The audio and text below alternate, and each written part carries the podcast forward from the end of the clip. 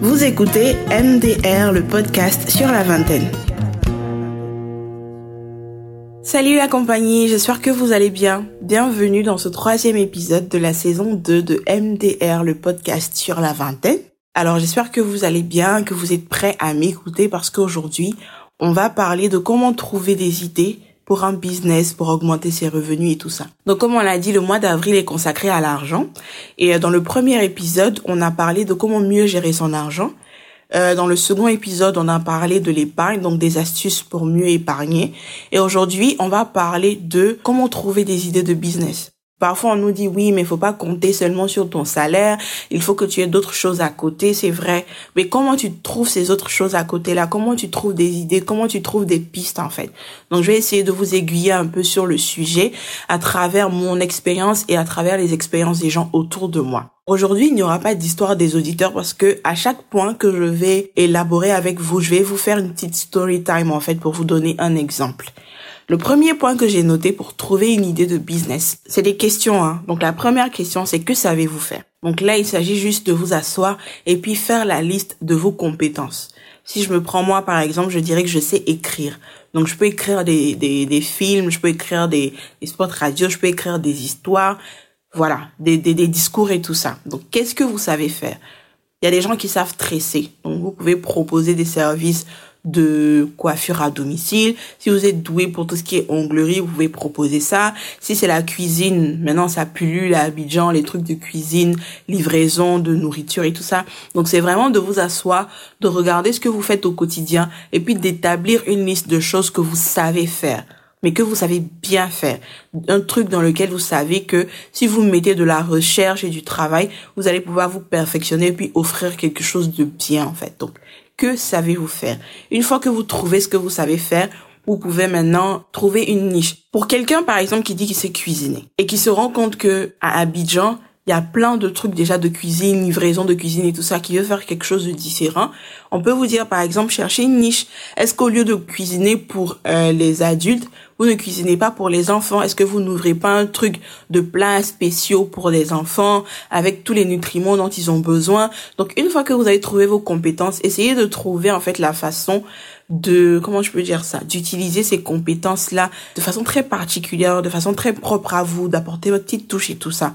Donc c'est vraiment pour moi une des questions que vous pouvez vous poser pour avoir de belles idées en fait de petits euh, side hustles que vous pouvez faire en dehors de votre boulot si vous travaillez déjà ou pour entreprendre. Ensuite, la deuxième question, c'est qu'aimez-vous faire? Pourquoi j'ai dissocié les deux, ces deux questions-là? Parce que pour moi, c'est pas la même chose.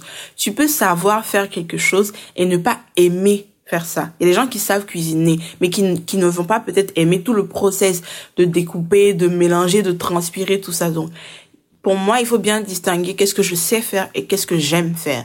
Par exemple, moi, Sakina, j'aime lire. Ça veut pas dire que si aujourd'hui je dis que je vais m'asseoir, prendre un livre et puis lire à des gens, je vais savoir le faire. Il faut bien distinguer tout ça. Au niveau de qu'aimez-vous faire, je vais vous parler de ma grande sœur.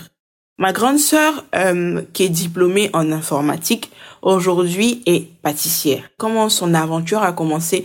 Déjà, en fait, elle, c'était la go qui adorait nous faire tester des choses différentes en matière de nourriture. Quand on va dire que c'est Ramadan, par exemple, c'est elle qui va te dire que oui, pour la rupture, aujourd'hui, on fait nem. On se disait tous, mais elle sort d'où avec ça, la fille? Mais elle aimait juste ça. Concocter des choses, essayer de nouvelles choses et tout ça. Et c'est dans sa recherche de nouvelles choses à faire qu'elle est tombée sur les cake design. Donc comme elle est quelqu'un aussi qui est très doué avec ses mains, avant elle dessinait des tenues et tout ça, elle est tombée sur ça et ça lui a plu. Et comme elle aimait la cuisine, c'est un peu combiné ce qu'elle sait faire vu qu'elle est très douée avec ses mains. Donc c'est vraiment asseyez-vous et puis demandez-vous qu'est-ce que vous aimez faire? Je peux vous donner mon exemple aussi. Moi, j'aime le partage expérience. J'aime discuter avec les gens de sujets qui comptent, de choses dont on peut apprendre, des discussions passionnées. Donc, c'est en partant de qu'est-ce que j'aime faire qu'aujourd'hui je suis en train de faire des podcasts. La troisième question, c'est de quoi avez-vous besoin? Ici, en fait, l'exemple que je vais vous donner, c'est le mien encore. Je vends des marque-pages pour ceux qui ne le savent pas. Et comment cette aventure a commencé, c'est que déjà j'ai toujours voulu en avoir les marque-pages, mais on n'en vend pas. En tout cas, moi, je n'en ai jamais vu ici dans les librairies en Côte d'Ivoire. Donc à chaque fois en fait que je lisais un livre et qu'il me fallait plier le bord de la page pour marquer là où je me suis arrêtée, je me disais mais non, il faut que j'ai un marque-page, c'est pas ça doit pas être si difficile à trouver tout ça. Et comme ces dernières années, j'ai pris vraiment l'habitude pour mes différents projets d'utiliser Canva, d'utiliser, de trouver vraiment des ressources qui te permettent de faire tes propres petits designs toi-même. Je me suis dit, bon, pourquoi attendre que quelqu'un le fasse ou bien pourquoi attendre de voyager puis d'en trouver tout ça? Si je peux faire le design moi-même, envoyer ça à un imprimeur et puis voilà. Donc c'est ce que j'ai fait. J'ai fait des designs, j'en ai fait je pense 3 4, j'ai fait imprimer et comme je ne pouvais pas juste faire imprimer genre trois exemplaires pour moi-même.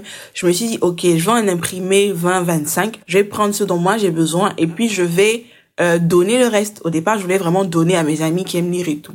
Et puis, quand le truc est venu, les gens me disaient, mais c'est joli, c'est joli. Donc, je me suis dit, ah bah, prends, tu me, tu me donnes seulement 1000 francs, 1500 pour les deux. Et puis, les gens commençaient à prendre, en fait. Donc, ça m'a vraiment étonné de voir que les gens, il y a, a d'autres personnes autour de moi qui auraient besoin de ça. Donc, c'est vraiment parti d'un besoin personnel, raison pour laquelle j'ai formulé la question, de quoi avez-vous besoin? Toi, quand tu t'assois, quand tu vois dans ton quotidien, dans les petites choses que tu fais, que tu entreprends, quelles sont les choses où tu te dis, oh, j'aimerais que ce truc-là existe, ou oh, j'aimerais qu'il y ait un service qui me permette de, j'aimerais qu'il y ait une offre qui me permette de. Pourquoi est-ce que tu ne serais pas la personne à justement mettre ça en place? Puisque le besoin, tu l'as toi-même, donc tu sais en fait quelles caractéristiques l'offre, le service et tout ça doit avoir pour pouvoir combler ton besoin. Tu es le premier en griffe testeur de, de ce que tu vas créer. Donc c'est vraiment de t'asseoir et puis de te dire de quoi est-ce que j'aurais besoin. Imaginons quelqu'un par exemple qui chaque matin souffre pour avoir un véhicule pour aller au boulot. Cette personne-là peut se dire ok si je connaissais quelqu'un qui passait là, qui pouvait me prendre et prendre les autres personnes qui souffrent avec moi, je ne serais pas dans cette situation. De là, tu peux créer une application de covoiturage. Donc, c'est vraiment de regarder dans votre quotidien quelles sont les choses dont vous avez besoin, aussi petites soient-elles. Je vous dis, ça peut être des marque-pages que vous vendez à 500 francs, à 1000 francs, vous allez gagner quelque chose et aucun revenu n'est négligeable. La dernière question que j'ai notée, c'est de quoi a besoin votre entourage? Ça peut ne pas être vous-même, mais autour de vous, Peut-être que dans vos discussions, il y a des gens qui se plaignent de façon récurrente de quelque chose. Peut-être que ton ami se plaint tout le temps qu'elle n'arrive pas à trouver de la nourriture saine et qu'elle mange tout le temps gras. Si tu aimes cuisiner, tu aimes faire des recherches, tu aimes la diététique, voilà, tu peux t'intéresser à ça. Ça peut être quelqu'un qui se plaint que, je sais pas moi, que ses cheveux, elle n'arrive pas à s'en occuper, et puis toi tu crées un service de... Donc c'est vraiment d'être à l'écoute des gens qui sont autour de vous, de ce qu'ils vous disent, de leur challenge quotidien, et puis essayer de voir donc quoi est-ce que, en fonction de ce que vous savez faire et en fonction de ce que vous aimez faire, ce que vous pouvez créer pour combler ce besoin-là. Voilà. Une chose que je voudrais dire à ce niveau, c'est que peu importe la question qui va vous mener à trouver l'idée de business, n'oubliez pas de prendre du plaisir au processus. Si vous travaillez déjà et que vous voulez faire ça comme un business à côté, si c'est une corvée pour vous, ça va être compliqué. Parce que après le boulot, vous êtes fatigué, vous n'avez pas forcément envie d'aller vous casser la tête sur d'autres choses. Donc choisissez quelque chose qui vous plaît, en tout cas un plan, un projet qui vous plaît un minimum. Comme ça, quand il sera temps d'y mettre de l'énergie, d'y mettre du vôtre, vous n'allez pas en fait trop rechigner à la tâche. Moi, j'adore faire des marque-pages, trouver des messages intéressants, les couleurs et tout ça. J'adore faire ça. Donc, euh, n'hésitez pas vraiment à explorer jusqu'à trouver une idée qui soit intéressante pour vous avant qu'elle ne soit intéressante même pour les autres. À ce niveau, on doit passer maintenant à l'initiative du jour qui doit vous permettre justement de d'approfondir ou en tout cas de développer les différentes idées que vous aurez.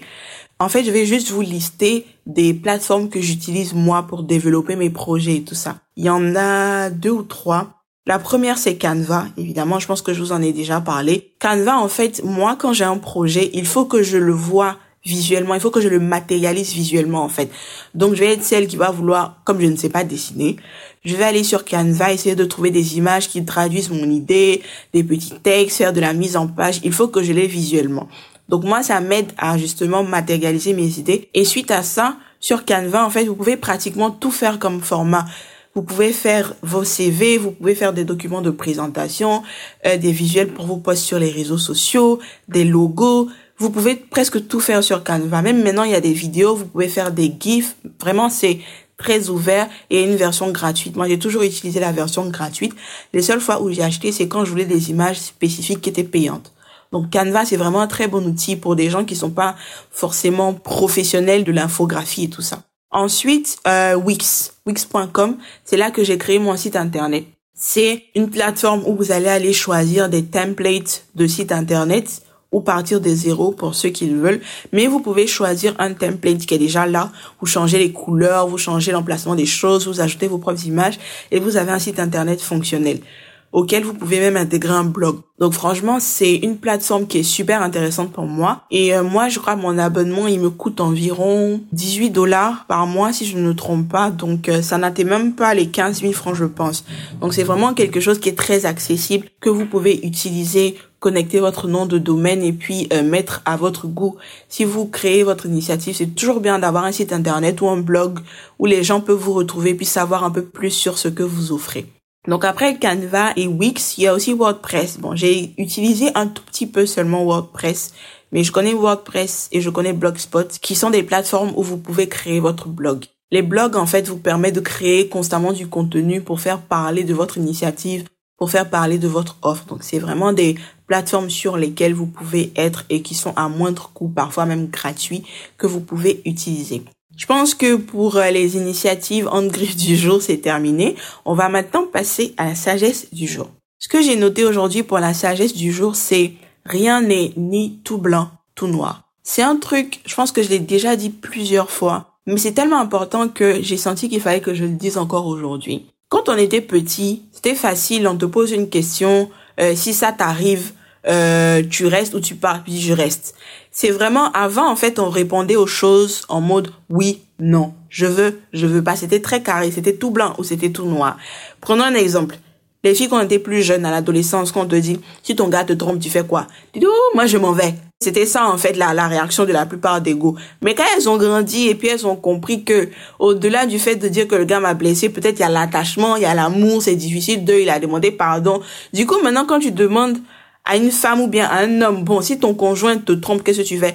La personne va te dire, bon, non, ça dépend des circonstances. Est-ce que c'était une seule fois? Est-ce que c'était un attachement émotionnel? Est-ce que donc en grandissant, on se rend compte que rien n'est ni tout blanc ni tout noir. Il faut apprendre à voir entre les deux. Il faut apprendre à voir le gris de la vie. Parce que quand on se met dans le tout blanc, tout noir là, ça devient compliqué en fait Déjà d'être tolérant envers les autres et envers soi-même.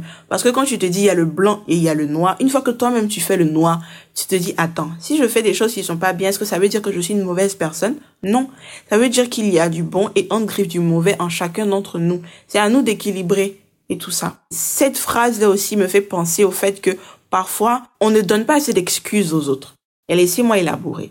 Vous êtes en train de discuter avec quelqu'un.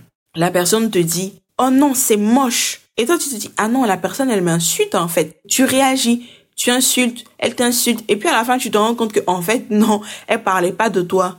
Ou elle parlait de quelqu'un qui était derrière toi. Donc, je trouve que on est tellement prompt à réagir à ce qu'on juge bien ou mauvais que parfois on oublie de creuser pour comprendre les raisons des gens, pour savoir d'où ils viennent pour penser comme ça et puis leur laisser la latitude de s'exprimer, de dire clairement le fond de notre pensée avant que nous on ne réagisse par rapport à ça.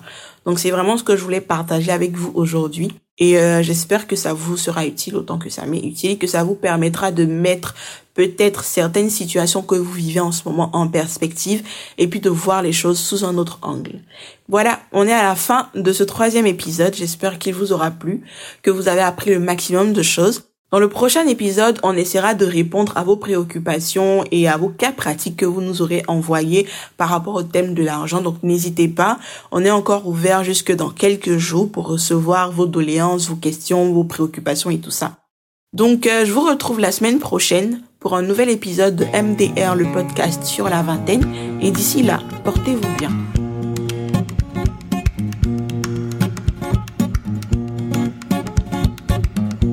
Écoutiez MDR, le podcast sur la vingtaine.